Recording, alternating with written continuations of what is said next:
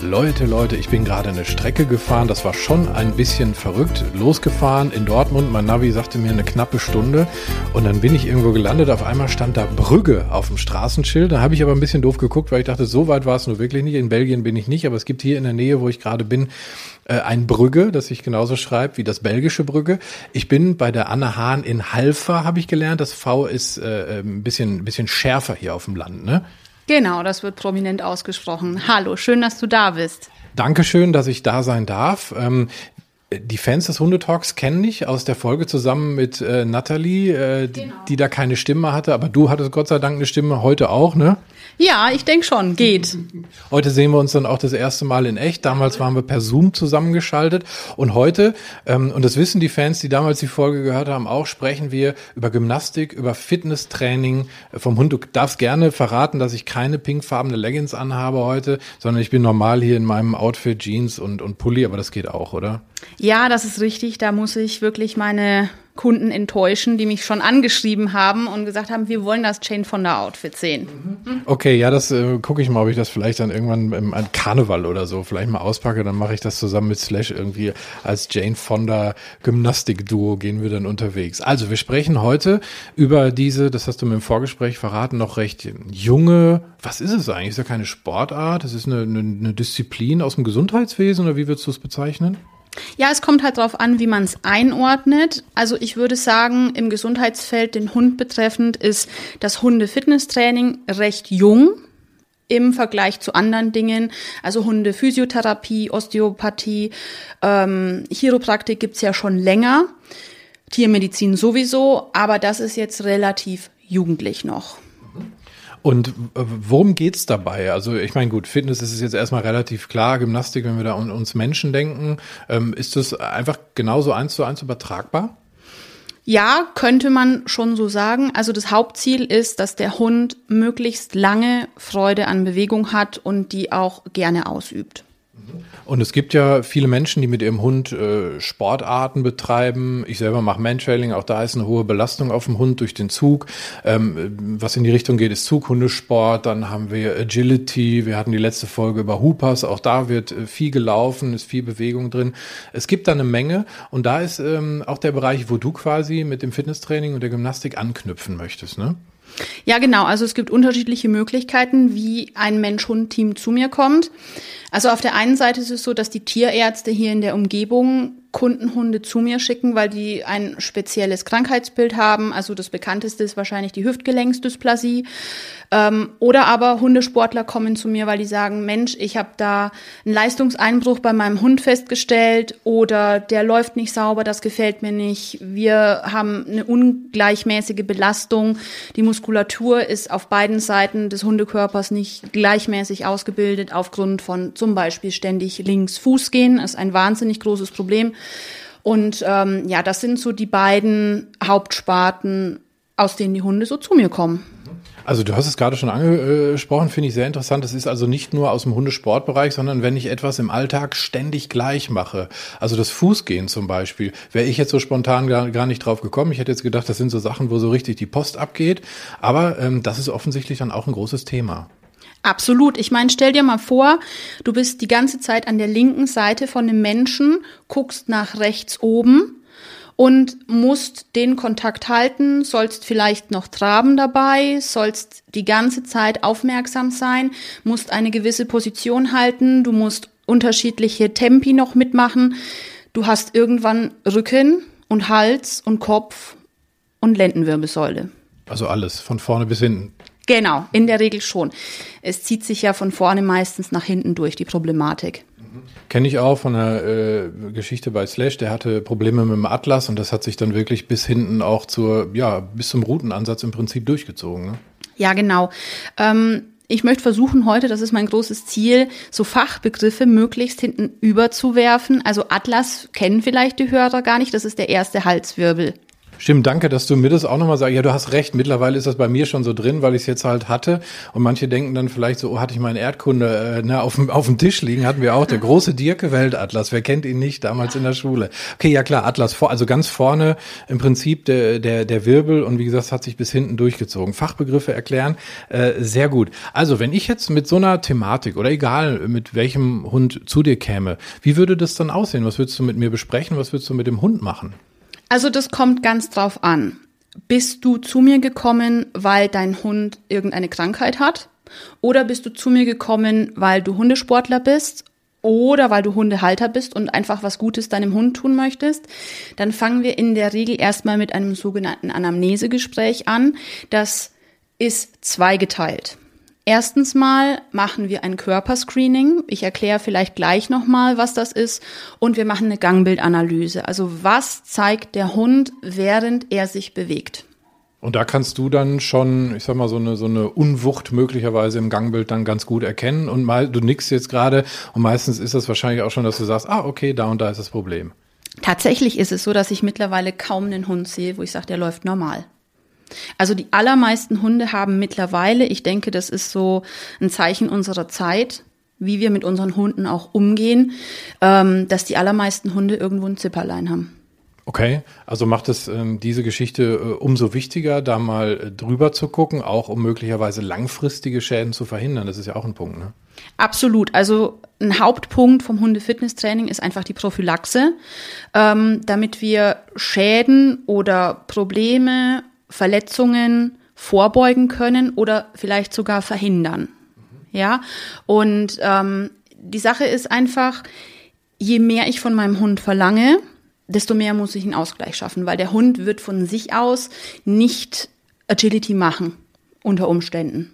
Ne? Also wenn ich jetzt die Terrassentür aufmache, macht der Slash das sehr selten tatsächlich. Ja, also er wird vielleicht seiner Rasse spezifisch erstmal seine Nase einsetzen und sagen, ach, guck mal, da war ein Igel heute Nacht. Ne? Ähm, aber er wird vermutlich nicht sagen, ach, schau mal, da ist eine Hecke, da möchte ich jetzt anderthalb Meter drüber springen. Ja. Nee, Gott sei Dank nicht. okay, also dann, dann sind wir mit dem Gangbild, das ist Teil 1, da siehst du schon eine Menge. Ähm, musst du den Hund dafür auch anfassen? Also guckst du irgendwie, wo vielleicht Verhärtungen sind oder sowas? Ja, absolut. Also wir schauen erstmal natürlich den Hund als solchen an. Da haben wir meistens so ein Bild, was äh, auf dem Bogen des Körperscreenings ist wo ich einfach so Auffälligkeiten markieren kann. Also zum Beispiel, da ist ein Wirbel im Fell, der da eigentlich nicht hingehört. Zum Beispiel bei einem sehr glatthaarigen Hund Labrador zum Beispiel. Wenn da ein Wirbel irgendwo auf der Wirbelsäule ist, spricht meistens dafür, dass da da ein Problem haben. Dann schauen wir uns den Ernährungszustand an.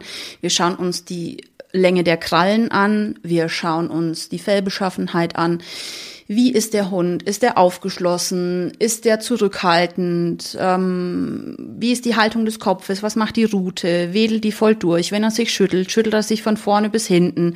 Und bevor ich überhaupt den Hund anfasse, ähm, schaffe ich es meistens durch Beobachtung schon eine ganze Menge rauszufiltern. Und das, was ich dann ähm, sehe, muss ich natürlich noch prüfen in, mit meinen Händen. Okay, also das wäre dann im Prinzip so diese, diese körperliche Geschichte, gehört noch zu Teil 1? Genau, das ist Teil 1. Also ich schaue mir natürlich an, was macht der Kopf, wie ist die Rutenhaltung, wie ist das Verhältnis von Brustwirbelsäule zu Lendenwirbelsäule. Da haben wir ganz spezifische Dinge, die da gelten müssen, damit ein Hund funktionell sein kann. Ähm, wie sind die Vordergliedmaßen? Besteht da ein Lot? Also wenn man von einem bestimmten Punkt auf dem Rumpf des Hundes ein Lot nach unten, also einen 90-Grad-Winkel fällen würde, passt das zum Verhältnis? Wie sind die Hintergliedmaßen gewinkelt? Ähm, wo hängt die Rute? Hat die einen Knick? Ähm, haben wir eine Aufwölbung der Wirbelsäule? Haben wir eine hängende Wirbelsäule? Haben wir einen Hund, der eine schräge, Kopfhaltung hat? Wenn der sich bewegt, hat der einen Flapp oder fällt der auf eine Seite während des Bewegens? Ist da eine Lahmheit? Also es sind schon ganz, ganz viele Dinge, die der Hund einem zeigt. Und dann gehe ich ins Tasten, dann schaue ich, wie ist die Muskulatur. Teilweise gehe ich tatsächlich bei sehr wuscheligen Hunden mit dem Maßband ran, weil ich da häufig nicht reinfühlen kann. Wo ist es jetzt dicker, wo ist es jetzt weniger stark, ähm, aufgrund einfach der Puschligkeit. Und da ist ein Maßband das Mittel der Wahl, weil dann habe ich einfach die Zahl, weiß ich nicht, wenn auf der linken Seite äh, des, der Hintergliedmaße ein Zentimeter weniger Muskeln ist, dann ist das signifikant für mich. Dann weiß ich, okay, das, was ich gesehen habe, ist auch faktisch so. Ne? Und dann gibt's auch die Fitnesstests, die wir machen. Also wie kann ein Hund sich überhaupt koordinieren? Wie beweglich ist er und was schafft er kräftemäßig überhaupt? Wenn ich bei einer relativ vermeintlich simplen Aufgabe vom Steh ins Sitz und Steh ins Platz schon zitternde Muskulatur habe, also einen sehr, sehr hohen Muskeltonus, dann habe ich ein Problem. Okay, also das ist einfach diese simple Übung, Sitz und dann runter und wenn da schon, okay, ja, ist ja logisch. Ich, ich, ich gleich das, während du das erzählst, schon immer mit meinem Hund ab. Ich glaube, das machen gerade ganz, ganz viele, ja, ja. die das hören. So, warte mal, wie hängt die Route da, wie ist der Kopf, wie ist der Rücken und so. Äh, ganz spannend und ich merke schon, ja, ich hätte schon Bock, dass du Slash mal anguckst, einfach so. Aber gut, ähm, wir, wir, wir gucken einfach mal weiter. Also äh, dann, dann hast du den Hund im Prinzip ähm, mit seinem Körper mal einmal so komplett für dich aufgenommen, machst dir deine Gedanken, wie geht's dann weiter? Genau, das notiere ich mir natürlich alles, weil ich kann es mir nicht merken. Manchmal ist es so, dass ich da gar nicht stehe mit einem Blatt Papier, sondern ich habe ein Diktiergerät und spreche Dinge und mache mir teilweise auch Filmchen, einfach damit ich es später nochmal sehen kann. Ähm, dann geht's weiter mit der eigentlichen ähm, Körper. Gangbildanalyse, also gibt's Asymmetrien, läuft er dreispurig, ähm, hat der irgendwo ein Problem ähm, wenn er läuft, dass er eine Endorotation, also eine Auswärtsdrehung oder eine Einwärtsdrehung, eine Exorotation wär's, vom Ellbogen hat. Ähm, läuft der kuhhässig, knickt er ein. Also kuhhässig heißt, dass die Sprunggelenke wie so eine Art X hinten bilden. Mhm. Das ist das, was äh, wir in der Gangbildanalyse machen. Super, also dann hast du äh, immer weitere Erkenntnisse. Ähm, brauchst du von mir als Halter da eigentlich irgendwelche Informationen noch zu oder äh, bist du erstmal komplett nur beim Hund? Also ich versuche schon mit den Menschen zu sprechen, mit den Kundinnen und Kunden, weil das ist natürlich, äh, ich sage jetzt einfach mal ein super sensibler Moment, weil ich häufig nicht ganz so schöne Dinge zu sagen habe. Ja, und ich versuche die schon irgendwo einzubetten und zu sagen, okay, das ist nicht schlimm, da haben wir dieses oder jenes oder da zeigt dann Flap, aber das muss ich mir, also Flap heißt, wenn ähm, die Vorderpfote eine gewisse Bewegung macht, ähm, die da nicht hingehört. Ähm, dann sage ich ja und jetzt schaue ich mir das an und jetzt muss ich einmal die Fellbeschaffenheit noch testen. Also die fühlen sich einfach sicher und wohl, ähm, wenn man ihnen erklärt, was man tut. Und wenn ich denen dann komme mit, ja, da ist ähm, im Articulatio cubiti eine Endorotation, dann brechen die wahrscheinlich zusammen, weil sie denken, Krebs oder sowas. Wie bei Dr. Google, ne? Ja, also, ja, ja. Genau. Und deswegen versuche ich so einfach wie möglich ähm, zu beschreiben und zu sagen, hey, ist gut, dass wir da sind. Daran können wir arbeiten bis zu einem gewissen Maß. Also ich werde natürlich niemals eine Hüftgelenksdysplasie also wie der Hüftkopf in der Hüftpfanne sitzt, da gibt's unterschiedliche Grade, werde ich nicht heilen können. Aber ich werde die Muskulatur um dieses Gelenk so stärken können, dass der Hund unter Umständen wieder normal läuft. Okay, aber ich meine, das ist natürlich auch schon was, was, äh, ich sag mal, den, den Schmerz dann verhindert, aufschiebt, wie auch immer, äh, und den Hund dann einfach äh, besser auch altern lässt. Ne? Absolut. Also der älteste Hund bei mir im Training ist ein Rüde, der ist 14 Jahre alt und der hat letztens vom Tierarzt noch äh, die Info bekommen, wow, der läuft als wäre acht. Mhm. Tipptopp. Dann habe ich noch, ähm, also ich habe viele alte Hunde tatsächlich im Training. Auch ganz süß, eine junge Frau hat sich ähm, einen Hund geholt, der schon älter war, einfach, Herrchen ist gestorben und sie hat ihn übernommen, fand ich großartig. Und die hat dann gesagt, Mensch, ich habe das Gefühl, die kann sich in der Hinterhand nicht mehr so ganz halten, ich muss mit der was machen. Und dann kam die zu mir. Oder ein Patient, also ein Briarrüde ist ein Krebspatient, ähm, den haben wir richtig fit gekriegt, sodass der gar nicht wirklich abgebaut hat, als er jetzt ein Bauchspeicheldrüsenproblem gekriegt hat und aussetzen musste. Also er hat natürlich Muskulatur abgebaut, aber er konnte das überbrücken. Und das ist einfach für mich die beste Bestätigung für die Arbeit. Jetzt machst du uns alle natürlich schon sehr neugierig, wie so ein Training dann aussieht. Aber wir sind, glaube ich, noch in der Anamnese, ne? Gleich äh, später mehr. Hast du schon mal sehr gut äh, darauf hingewiesen, dass wir auch dranbleiben. Ich bleibe auf jeden Fall dran. Ähm, können wir schon übergehen zu Teil zwei der Anamnese? Ja, also sagen wir es mal so, ähm, es ist natürlich immer individuell. Ne? Also man schaut bei jedem Hund natürlich auch rassespezifisch, hat er das so? Zum Beispiel klassisches Beispiel der Bedlington Terrier ist vielleicht nicht jedem ein Begriff, aber wenn man das googelt, dann sieht man, dass der ungefähr so aussieht wie so ein Schäfchen. So. Und die haben im Rassestandard einfach eine Aufwölbung der Wirbelsäule. Das ist so. Und wenn ich das jetzt zum Beispiel nicht weiß, dann denke ich, oh shit, wir müssen da was tun. Das ist nicht so, wie es sein soll. Ähm, das heißt, ich muss wirklich individuell gucken, was habe ich da. Und ähm, da kann ich jetzt eigentlich gar nicht mehr so viel Allgemeines zu sagen, weil das schon tatsächlich sehr speziell und individuell wäre. Also wir können dann natürlich in Teil zwei gehen. Also Teil zwei ist, dass ich natürlich in den Fitnesstests schon ungefähr hinarbeiten kann, wie gut ist der Hund erzogen. Das ist ein super wichtiges Thema. Kennt der schon Markerarbeit, also zum Beispiel ein Klicker? Kennt der schon mit Nase, Vorder- oder Hinterpfoten irgendwo drauf zu steigen? Ja, also das heißt, die, der erste Schritt ist in der Regel, den Hunden überhaupt mal beizubringen, wie kooperiere ich mit meinem Menschen und wie kann ich gewisse Übungen machen. So, also wir sind dann erstmal gar noch nicht im Fitnesstraining. Das heißt, die erste Stunde ist Körperscreening und Gangbildanalyse. Die zweite Stunde ist in der Regel, wir schauen erstmal, was wir dem Hund beibringen müssen, damit wir überhaupt ins Fitnesstraining gehen können. Und die dritte Stunde ist dann, dass ich den Kundinnen und Kunden für ihren Hund einen individuellen Trainingsplan ausgearbeitet habe, Step by Step. Und äh, der unterteilt sich dann in der Regel in gewisse Kategorien. Also wir müssen natürlich erstmal für ein Warm-up sorgen. Wir müssen die Muskulatur erstmal überhaupt ansprechen. Hallo, wir arbeiten jetzt mit dir. Dann gehen wir meistens in die Koordination. Das kann zum Beispiel sein Cavaletti-Training. Ja, also Cavaletti für diejenigen, für die es kein Begriff ist, das sind diese Stangen, also mit Pylönchen, über die man die Hunde laufen lässt, in gewissen Abständen. Das ist auch individuell. Also ich kann nicht einfach irgendwas hinstellen. Das wird nicht funktionieren. Dann gehe ich in den Bereich, Bereich Kraft. Das ist tatsächlich zum Beispiel Stehsitz, Stehplatz. Das wären Kraftübungen. Die kann ich natürlich noch dementsprechend schwieriger gestalten.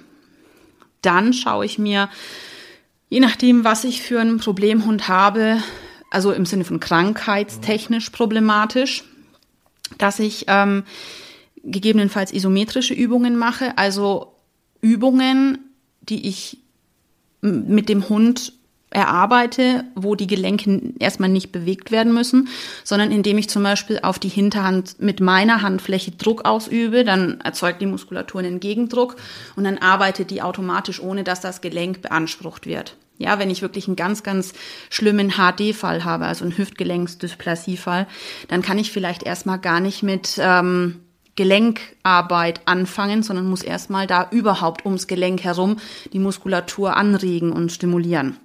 Und dann geht's natürlich ins Dehnen und ins Cooldown. Diese isometrischen Übungen habe ich so direkt im Kopf, wenn ich, wenn ich dich jetzt so quasi am Oberarm wegschieben würde, würdest du ja mit deinem ganzen Körper dagegen arbeiten, deine Rumpfmuskulatur, deine Beine, also alles ist erstmal mit dabei. Ne? So, genau. so kann ich mir das vorstellen. Genau, ohne dass ich mein Schultergelenk, mein Ellbogengelenk, was auch immer bewege. Ja, genau. Okay, also das ist, hast schon einen wunderbaren Querschnitt gegeben über das, was da so auf uns zukommt. Ähm, du hast ja auch beispielhaften Trainingsplan mal mitgebracht. Das ist, glaube ich, für, ein, für einen Hund mit, mit Hüftproblemen ganz genau, konkret. Genau. Ähm, wie, wie sieht der dann aus? Was steht da so drauf? Was bekomme ich von dir mit? Also das allererste, was wir erstmal definieren, ist das Trainingsziel. Also das ist jetzt für einen Hund, der ein Hüftproblem hat. Da formuliere ich erstmal die grundsätzlichen Schwerpunkte im Training. Das sind jetzt hier zum Beispiel die Kräftigung der Hinterhand allgemein, Aufbau, Erhalt seitliche Oberschenkelmuskulatur, Gewicht von der Vorderhand nehmen. Na klar, wenn ein Hund hinten Auer hat, dann versucht er den Rest mit vorne zu machen und hinten zu entlasten. Das sieht man auch ganz, ganz häufig bei alten Hunden zum Beispiel, dass die sich in der Form total verändern. Die werden brachial muskulös in der Vorderhand und in der Hinterhand werden die irgendwie immer dünner und kriegen so einen ganz, ganz schmalen Pöppi. Das ist, wenn der Hund die Hinterhand entlastet. So, das heißt, wir müssen die Vorderhand entlasten, wir müssen den Rücken entspannen, wir müssen die Rückenmuskulatur aufbauen. Also egal was ich tue, die Rumpfmuskulatur aufzubauen, ist immer ein wahnsinnig wichtiges Thema. Das heißt, wir müssen auch das Schulterblatt ähm, und den Brustbereich mobilisieren. Wir müssen die gesamte Wirbelsäule mobilisieren. Wir ähm, müssen die Gelenkbeweglichkeit verbessern. Wir müssen äh, unter Umständen isometrische Kraftübungen von der Seite machen. Also das, was wir gerade besprochen haben, wenn ich Druck ausübe. Wir brauchen Koordination und sensorische Übungen und in der Regel tatsächlich eine Gewichtsreduktion. Das ist ganz, ganz häufig ein ein wichtiger Punkt bei Gelenksproblemen. Und ähm, dann schreibe ich meistens noch dazu, was sie dann täglich noch an Spaziergängen machen sollten. Die kriegen dann den Trainingsplan, wie oft am Tag muss ich welche Übung XYZ machen. Hängt natürlich dann immer vom Ziel logischerweise ab oder von der Schwere der, der Krankheit, der Erkrankung. Ähm, wie wie gibt's da so ein, so ein, so ein, ja, für diesen Beispiel, äh, was, was mache ich da jetzt für dieses Beispiel, was du da beim Trainingsplan hast? Ich sehe schon hier einmal Cavaletti ist dann der Bereich Koordination. Also es ist schon auch, ich sag mal, äh, sind schon, sind schon, kommen schon ein paar Blätter zusammen, ne? Genau, das ist ähm, aber nicht jeden Tag jede Übung, weil ich kann nicht jeden Tag ähm, Muskulatur X äh, belasten ohne Ende. Also ich meine, ich kann nie immer nur einen Muskel beanspruchen. Die sind immer in Bewegung. Aber wir starten jetzt zum Beispiel an Tag eins im Bereich Koordination mit Cavaletti-Arbeit. Also fünf bis sechs Stück, vier bis sechs Wiederholungen. Also das schreibe ich auch ähm, genau hin, welche Höhe sollten die haben, welche Abstände zueinander und so weiter und so weiter. Dann rückwärts gehen wäre eine Übung. Ich erkläre, wie baut man die auf, was braucht man an Equipment, wie kann ich mir zum Beispiel äh, zu Hause Dinge nutzen, die ich schon habe. Also ich versuche dann auch immer natürlich ähm, herzugehen und zu sagen, du brauchst nicht für 500 Euro Equipment kaufen, du kannst auch Dinge nutzen, die du zu Hause hast. Mhm. Oder zum Beispiel Anheben von der Hintergliedmaße, ne, damit äh, wir da irgendwo mal Muskulatur aufbauen. Dann gehen wir vor allen Dingen auch bei Gelenkproblemen in den Bereich Isometrie über. Da haben wir zum Beispiel einen Dreibeinstand. Ne? Also der Hund steht mit seiner Vorderhand erhöht auf so einem Höckerchen von einem schwedischen Möbelhaus, das es in der Kinderabteilung zu erwerben gibt. Und ich nehme zum Beispiel eine Vordergliedmaße hoch. Dann habe ich einen Ausgleich, wenn ich vorne links hochhebe, hinten rechts wird ähm, angeregt, stimuliert, mehr beansprucht, weil wir immer in der Diagonalen arbeiten. Und ich erkläre das natürlich auch immer, würden wir dann übergehen in den Bereich Kraft, zum Beispiel seitwärts über eine Stange gehen wie wir das trainieren, machen wir auch ähm, immer in den Stunden. Dann gehen wir zum Beispiel über in den Bereich Dehnung und da haben wir zum Beispiel einen Ventralstretch. Also ventral bedeutet Bauchseits. Da dehnen wir einfach die Bauchmuskeln auf. Es gibt auch einen Dorsalstretch, also dorsal bedeutet rückenwärts. Der Rücken wird aufgedehnt. Mhm. Ja, und das schreibe ich immer, wann, wie, wie oft, wann ist Pause und die kriegen dann einen Plan von mir. Okay, also das ist dann quasi äh, über so eine Woche verteilt. Also das, was du jetzt hier an Übungen äh, vor dir liegen, ist im Prinzip so ein, so, ein, so, ein, ja, so ein Wochenplan und den ziehe ich dann so lange durch, bis du sagst, jetzt machen wir was anderes. Genau, also zum Beispiel machen wir jetzt mehr Wiederholungen oder wir machen die Übung tendenziell schwerer oder wir bringen da noch was zu. Ähm, in der Regel ist aber immer einmal am Tag, äh, einmal in der Woche ein Tag Pause, weil die Muskeln sich einfach ein bisschen regenerieren müssen. Nach Fest kommt ab, sage ich immer, und das ist blöd. Ähm, dann natürlich spazieren gehen und ja, genau, den Hund immer gut beobachten. Ne?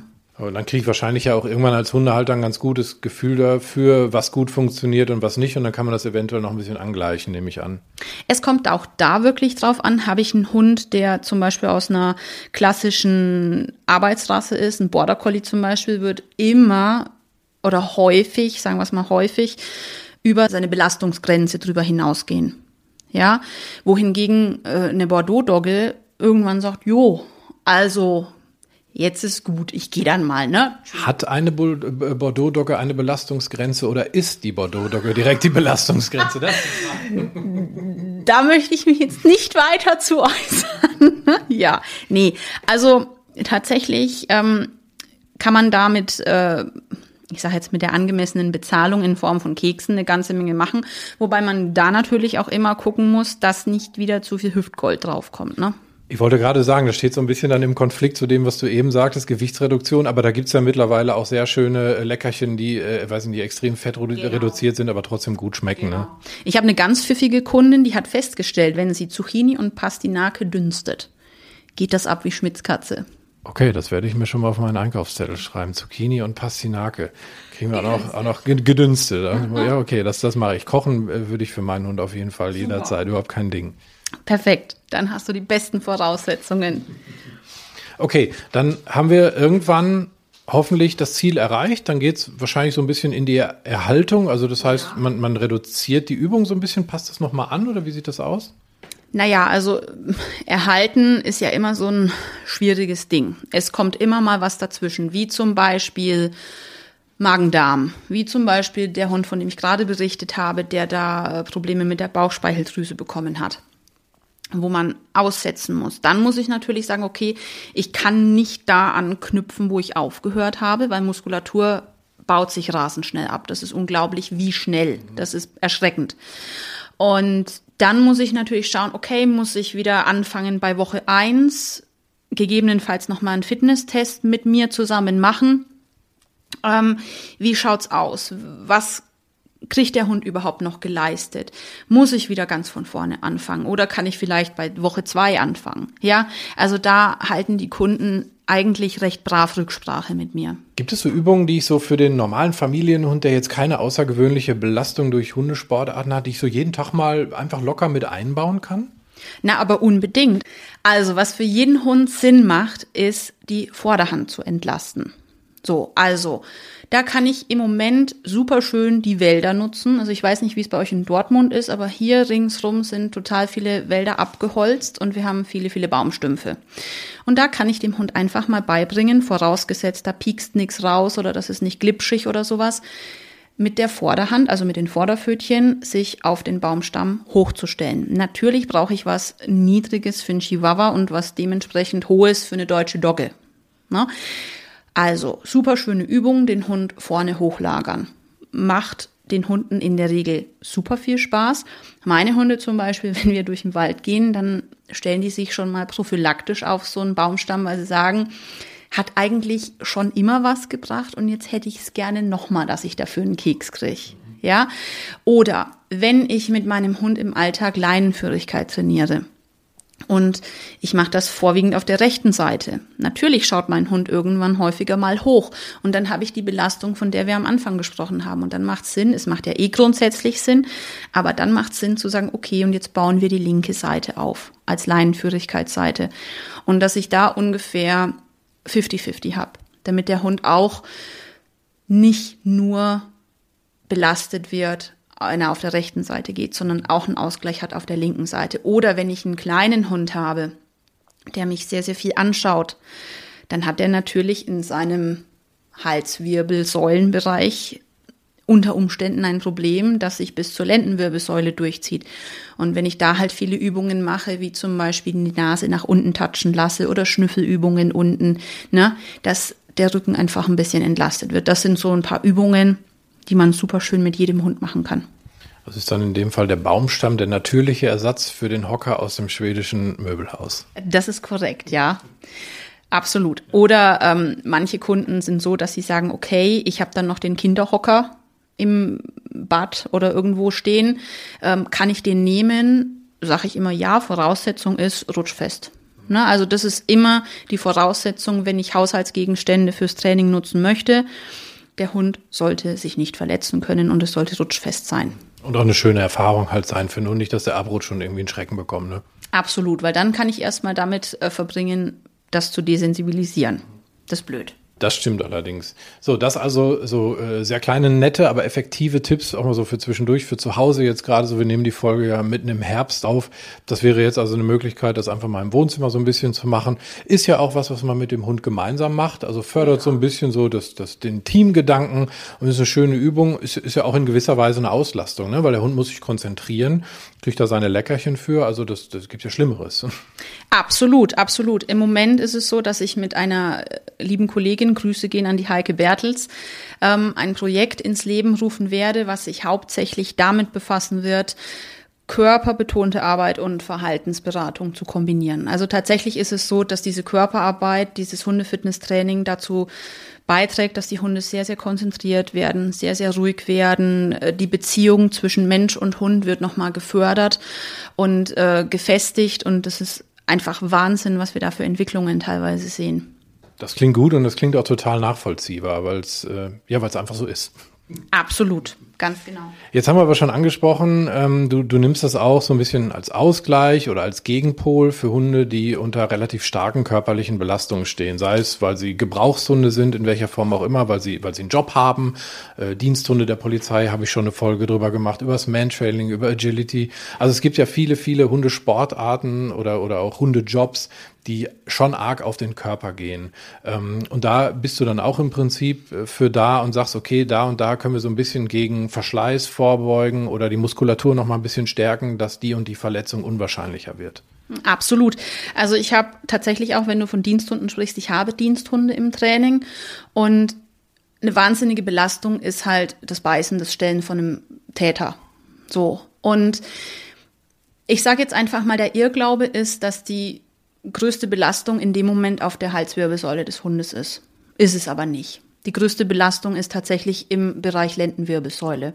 Und da müssen wir dann wirklich angehen. Ne? Also, dass wir Muskulatur aufbauen, die äh, Aufwärmübungen spezifisch gestalten. Also eine Aufwärmübung für einen Diensthund von der Polizei zum Beispiel sieht ganz anders aus als für einen Agility-Sportler. Und das ist auch individuell. Also was ich im Moment ein bisschen mit Sorge tatsächlich betrachte, sind diese gut gemeinten Foren bei unterschiedlichen sozialen Medien, wo dann irgendwelche Übungen gezeigt werden, die dann, weiß ich nicht, äh, Hundefreund XY sagt, oh super, mache ich mit meinem Hund, obwohl das unter Umständen vielleicht sogar schädlich ist. Also gerade so diese ganzen wackeligen Untergründe wie die Peanuts, die Donuts, ähm, diese Luftwackelkissen, weißt du, was ich meine? Die sind eigentlich schon Hunde-Fitness-Level-Expert. Also das ist nicht für jeden Hund sofort geeignet. Gerade für Welpen betrachte ich das mittlerweile als extrem kritisch. Okay, ist das so diese Mentalität, wir wollen zu schnell zu viel, dass der Welpe da irgendwie direkt äh, äh die ersten äh, Kommandos auch direkt auf so einem, so einem Wackelding absolviert? Ganz genau. Also das ist ungefähr so, als würde ich meinem Hund beibringen, Fahrrad zu fahren und dann verlangen, in den Düsenjet zu fliegen. Also das ist schon echt ein Unterschied, ob ich das zum Beispiel einfach das Vorderhand hochstellen, was wir mit dem Baumstumpf besprochen haben, ob ich das auf einem statischen Gegenstand oder auf einem dynamischen Gegenstand mache. Also ob ich das auf einem Gegenstand mache, der sich nicht bewegt oder ob ich einen wackeligen Untergrund habe. Da kann ich mir echt einen Bock mitschießen weil die Verletzungsgefahr einfach sehr hoch ist, gerade beim Welpen. Okay, also da macht es dann auch auf jeden Fall die Dosis. Und wenn wir über Aufwärmen reden, sollten wir natürlich keine Expert, Profi, irgendwas Übung nehmen. Das klingt äh, relativ logisch. Wie ist denn das jetzt zum Beispiel, was ja sehr beliebt ist, Agility zum Beispiel? Das ist eine relativ ja, schnelle Sportart mit vielen Richtungswechseln, mit hohen Belastungen für die Gelenke. Man kann das ja so ein bisschen von den menschlichen Sportarten auch ableiten. Auch da gibt es so ähm, Sportarten, wo man viel bremsen muss muss, was auf die Knie geht und auf andere Gelenke, wo man schnelle Richtungswechsel hat. Ähm, wie, wie begleitest du denn so einen Hund? Wie, wie guckst du dir das an? Was passiert da? Also, wenn ich eine Hundesportart vorgestellt bekomme, von der ich keine Ahnung habe, also mittlerweile habe ich äh, einige Kunden aus dem Agility, ich habe mich viel mit Agility beschäftigt, obwohl ich selber nicht praktisch arbeite, muss ich mir immer erstmal die Hundesportart als solche anschauen. Dann hocke ich mich vor YouTube und schaue mir mal, was weiß ich, A1, A2, A3 Läufe an, also die verschiedenen Leistungsklassen und überlege mir, okay, welche Inhalte habe ich in dieser Hundesportart, welche Beanspruchungsform äh, sehe ich, was könnten Tücken sein für den Hund und welche Strukturen des Hundes werden belastet. Und dann habe ich ganz oft die Frage, wie kann ich meinen Junghund im Aufbau begleitend trainieren? So. Beim Agility ist es zum Beispiel, ich habe natürlich die Sprünge, ich habe den Slalom, ich habe die Wippe, ich habe die A-Wand. Ne, das sind so die den Reifen gibt's, glaube ich. Also den Tisch gibt's nicht mehr, aber das sind so die üblichen Geräte in einem Agility-Parcours. Wir haben natürlich unterschiedliche Höhen der Hürden angepasst an die Schulterhöhe des Hundes, wobei ich es teilweise sehr kritisch betrachte, was schon alles ähm, groß ist, also large. Ne? Das sind teilweise Hunde, wo ich denke, okay, dass die 60 Zentimeter springen, ist hart. Mhm. Ne? Und dann muss ich schauen, was sind denn so die Beanspruchungsformen im Agility. Da habe ich natürlich einmal die psychische Konzentration des Hundes ist wahnsinnig beansprucht. Ich habe äh, einen Hund, der psychisch sehr belastbar sein muss, weil das häufig sehr, sehr laut ist auf einem Agility-Turnier. Ich brauche einen Hund, der super schnell ist, also der super gut Schub ausüben kann zwischen den Geräten, der aber auch ziemlich gut abbremsen kann kurz vorm Sprung, weil der muss natürlich gut taxieren und schauen, wo muss ich denn jetzt überhaupt hinspringen. Ich brauche einen Hund, der kräftig ist, der springt ne, und der sich äh, zum Beispiel bei der A-Wand auch problemlos hochschiebt, aber auch wieder abbremst mit der Vorderhand. Ähm, ich habe Fliehkräfte, zum Beispiel im Tunnel, die auf die Hundegelenke äh, einwirken. Ich habe extreme Richtungswechsel. Ich brauche einen Hund, der koordinativ super gut dabei ist. Ich brauche Reaktionsfähigkeit des Hundes. Ich brauche Orientierungsfähigkeit des Hundes. Ein Hund, der beweglich ist. Ein Hund, der super ausbalanciert ist, wie zum Beispiel bei der Wippe. Ne? Das sind alles so Dinge, die als Beanspruchungskriterien für mich erstmal als Hundefitnesstrainer zum Tragen kommen. Und dann muss ich natürlich schauen, was sind die Knackpunkte, also die Tücken, die auf den Hund zukommen können. Das ist zum einen mal so abrupte Stops, ne? also wo der Hund super schnell wenden muss, wo ich einen Richtungswechsel ansage, den ich, ne, timingsmäßig lasse ich das den Agility-Trainern, aber der Hund muss wahnsinnig schnell einfach reagieren. Ich habe schräge Sprünge, ich habe Rotationen in den Gelenken dadurch. Ich habe einen extremen Kraftaufwand der Hunde durch Sprints ne, und durch diese Abbremsungen. Also das denkt man gar nicht, was da auf den Hund für Kräfte auch je größer, je schwerer, desto problematischer einwirken. Und dann muss ich mir anschauen, welche Strukturen des Hundekörpers werden belastet. Also durch diese abrupten Richtungsänderungen und die engen Kurven ist es halt so, dass ich die Wirbelgelenke wahnsinnig belaste. Die gesamte Wirbelsäule ist extrem belastet und alle umgebenden Strukturen, also auch muskulär, ja, ich habe ähm, im Slalom eine wahnsinnig hohe Belastung der Schultern und der Wirbelsäule. Ich habe A-Wand, Wippe, Steg, starke Beanspruchung zum Beispiel der Bizepssehne, der Zehen als solchen und des Rückens.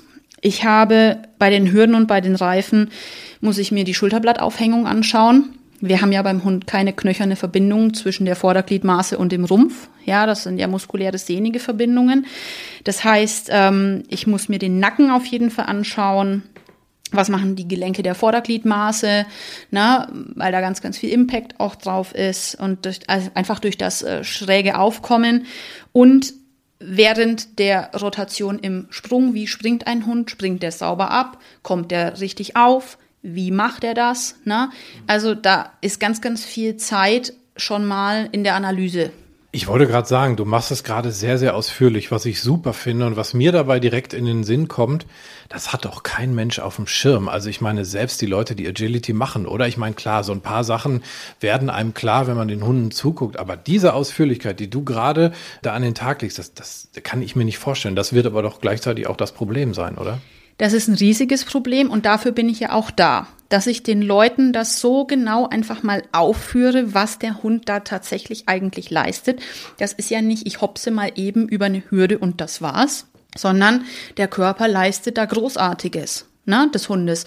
Und ähm, viele Agility-Sportler, die stehen dann vor mir mit riesigen Augen und sagen sich, shit, da habe ich noch nie drüber nachgedacht. Gut, dass ich hier bin.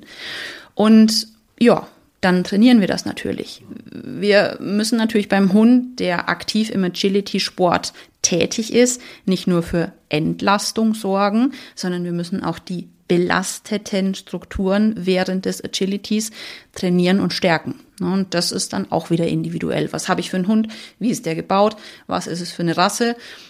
Also es gibt nicht den Plan X für Agility-Hunde. Natürlich sind die Strukturen, die belastet werden, die gleichen, aber ich habe natürlich auch immer das Individuum vor mir, der vielleicht eine schräger oder steiler gebaute Hüfte hat als der Kollege davor.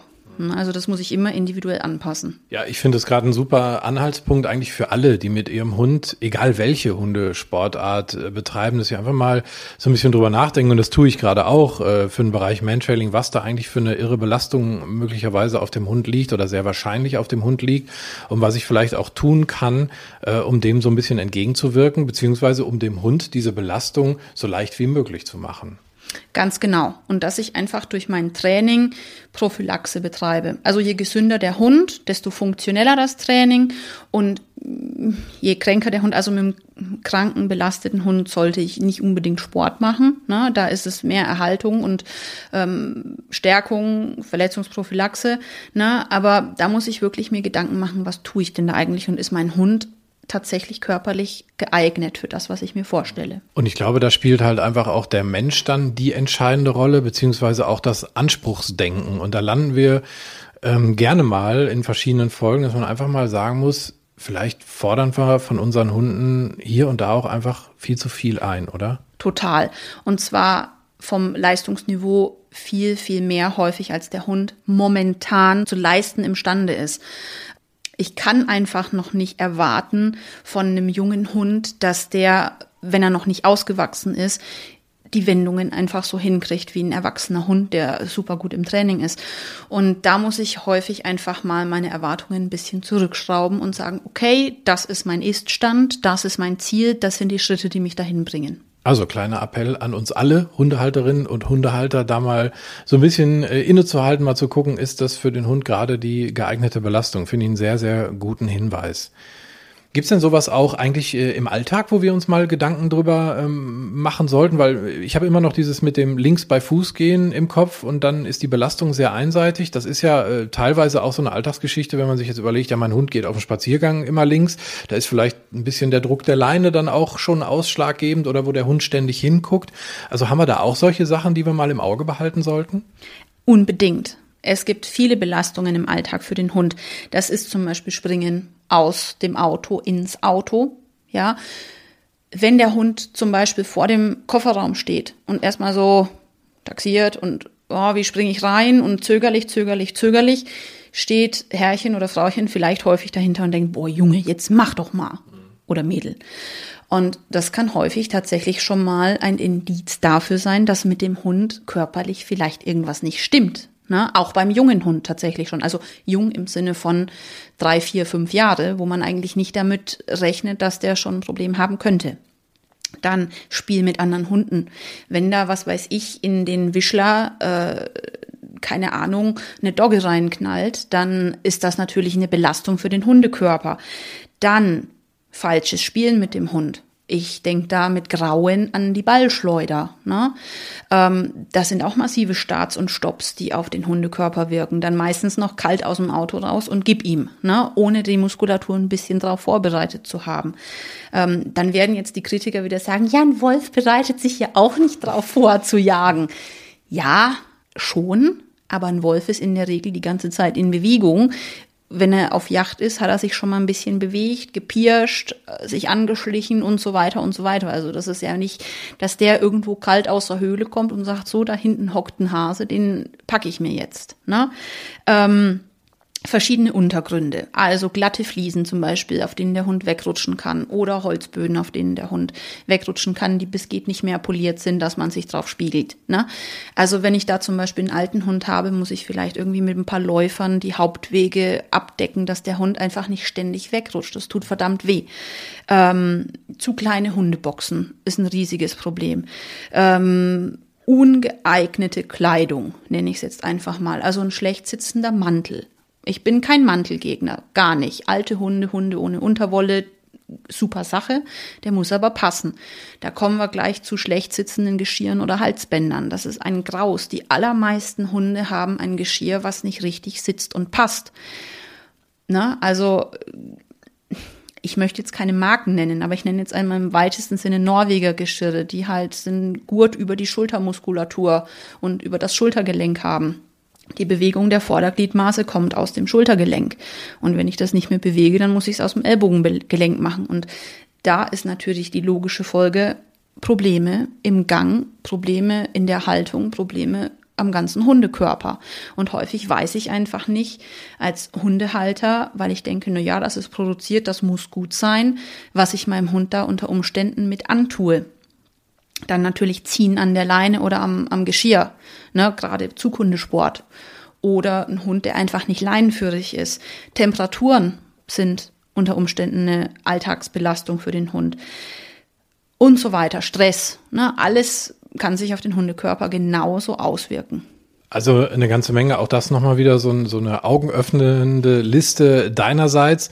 Ähm, wobei man das jetzt natürlich nicht alles irgendwie so, so schwarz malen sollte, im natürlich. Sinne von, oh Gott, alles ist schlecht, der Alltag ist schlecht, Hundesport ist schlecht, um Gottes Willen. Es geht halt nur darum, wirklich zu gucken, ähm, dass ich damit vernünftig umgehe. Denn es gibt ja auch gut sitzende Geschirre. Ja, wenn ich mich drum kümmere, habe ich halt eben diese Thematik nicht. Aber ich finde es tatsächlich wichtig, das mal einmal so anzusprechen und zu sagen, da können halt Probleme herrühren. Ne? Absolut. Und ich möchte jetzt nicht schwarz malen. Ne? Also ich möchte jetzt nicht sagen, uh, das ist alles schlecht und der Hund muss auf einem goldenen Trönchen zu Hause sitzen und sich bloß nicht bewegen. Überhaupt gar nicht. Aber die Dosis macht immer das Gift. Und natürlich, ich mache mit meinen Hunden auch Hundesport. Und ähm, meine Hunde legen sich auch schon mal ins Geschirr. Ja klar, ein Geschirr wurde gemacht, damit der Hund zieht. Ne? Ähm, aber ich muss einfach das mit einem gewissen Hausverstand tun und nicht. Ich meine, ich selber, wenn Sport mache, ich mache mich ja in der Regel auch hoffentlich warm. Ne? Das muss ich meinem Hund auch zusprechen, dass er warm gemacht werden sollte. Und da, also vor allen Dingen das Warmmachen, ne, das Warm-up, wird zu stiefmütterlich betrachtet und behandelt im Hundesport. Und vielleicht auch einmal mal so der Gedanke, auch ein Hund kann einen Muskelkater bekommen, ne? Oh ja, also die allermeisten Kunden berichten so nach zwei, drei Tagen, also irgendwas ist hier nicht richtig mit dem Hundefitnesstraining. Der kommt aus dem Körbchen und äh, ist steif wie ein Brett und kommt nicht in Gang. Ja, ich sag, der hat Muskelkater. Das ist so. Na, haben wir es ein bisschen übertrieben wahrscheinlich, weil wir es zu gut gemeint haben. Wir machen einmal die Woche die gesamte Übung und den Rest der Woche können wir faulenzen. So funktioniert es halt leider nicht. Ne? Also schön gleichmäßig, die Dosis auch da wieder ganz wichtig. Du hast uns äh, Bücher mitgebracht, die du empfehlen kannst. Äh, Finde ich super. Äh, schauen wir einmal durch. Das ist Gymnastrix, heißt das. Ähm, worum geht's da? Also ich bin ja auch ein Gymnastics-Trainer, ein zertifizierter von der Carmen Heritier mittlerweile. Also auf dem Buch steht noch Maya, die hat geheiratet in der Zwischenzeit. Herzlichen Glückwunsch. Auf jeden Fall, herzlichen Glückwunsch. Und ähm, das ist ein super schön detailliert äh, beschriebenes Buch. Da geht es einfach darum, wie kann ich Tricks in den Alltag des Hundes einbauen, dass die einen Benefit für den Hund haben. Also das sind so Sachen wie äh, Pfötchen geben oder sowas. Wie mache ich das, so dass mein Hund davon auch einen Fitnessaspekt hat? Ähm, das nächste Buch ist das Praxisbuch Hundefitness. Das ist ebenfalls von der Carmen Heritier und der Sandra Rutz geschrieben. Da werden einfach Grundlagen im Hundefitnesstraining ähm, beschrieben, also zielgerichtetes Training und einfach individuelle Übungskombinationen und dann noch Form, Funktion, Fitness, auch von der Sandra Rutz. Also das sind meine Ausbilder. Ich bin Gymnastikstrainer und Hundefitnesstrainer und das sind so die Bücher, die meine Ausbilder geschrieben haben und die sind einfach großartig. Das ist alles bebildert, das ist eins zu eins ähm, so auch beschrieben, dass man es gut nachmachen kann ich finde die großartig. Also wer da ein bisschen reinlesen möchte, der äh, kann das damit gerne tun. Ich werde die Bücher verlinken in den Show Notes, genauso wie den Kontakt zu dir. Show Notes, das ist die Beschreibung bei eurem Podcast-Anbieter. Ansonsten auch ähm, auf meiner Facebook-Seite werde ich die Links unter das Posting stellen, wenn die Folge online ist. Logischerweise, wenn ihr sie hört, ist sie online. Anders geht es nicht. Wow, kleiner Gedanke. Ich hatte auch Frühschicht heute, weißt du, manchmal sind so meine Hirnwindungen. Naja, aber ich schreibe alles schön drunter, dass wir das gesammelt haben. Und ich sage äh, danke äh, für diese Einblicke in diese Disziplin. Es ist halt wirklich mehr als das, was wir so als, als Gag erst gedacht haben, hier so mit Jane Fonda und ein bisschen äh, Stretching auf dem Hund, ist wirklich ein sehr wichtiges Thema. Ich finde es ein sehr gutes Thema. Danke, dass du das mit uns so ausführlich besprochen hast. Ja, vielen Dank, dass wir miteinander gesprochen haben darüber. Ist ein Herzensthema von mir und vielleicht sehe ich ja den Slash und dich mal im Hundefitnesstraining. Ich, äh, du hast mich wirklich angefixt, ehrlich, das ist so. Also ich, ich würde äh, den wirklich mal von dir gerne begutachten lassen, weil der mit Sicherheit auch so seine Punkte hat. Und ähm, ich kann mir das auch gut vorstellen, dass wir das zusammen so auf dem Spaziergang und zu Hause auch so ein bisschen machen mit den Übungen. Das, das glaube ich, ist eine coole Sache für uns zwei. Ich wünsche euch viel Spaß dann. Dankeschön.